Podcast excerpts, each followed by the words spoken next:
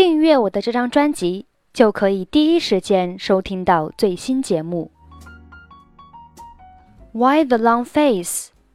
Why the long face? Why the long face?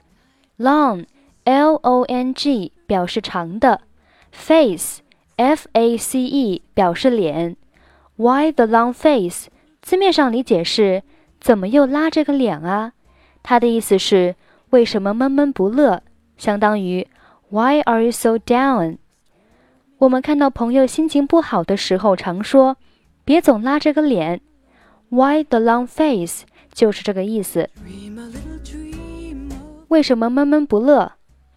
Why the long face？我想回家，但是我没有买到票。I want to go back home, but I can't get the ticket. Why the long face? I want to go back home, but I can't get the ticket.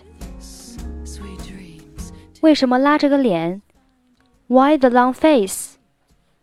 我英语考试不及格。I didn't pass my English exam. Why the long face? I didn't pass my English exam. 为什么闷闷不乐 ？why the long face? 我爷爷昨晚去世了。My grandfather passed away last night. Why the long face? My grandfather passed away last night.